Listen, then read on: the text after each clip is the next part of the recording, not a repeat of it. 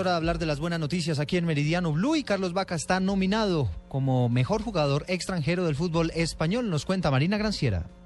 Carlitos Vaca también es protagonista en Europa por su gran actuación en la temporada pasada con la camiseta del Sevilla. Vaca está nominado a mejor futbolista americano en la Liga Española en la Primera División. Los demás jugadores en la lista son el costarricense Keylor Navas, el brasilero Neymar, el argentino Di María, el uruguayo del Atlético de Madrid Diego Godín. Aunque Vaca tiene gran chance de vencer el premio, ya que en su primera temporada con el equipo español marcó 21 goles, 14 en la Liga y 7 en la UEFA Europa League, un registro envidiable que ninguno de sus competidores lo tiene.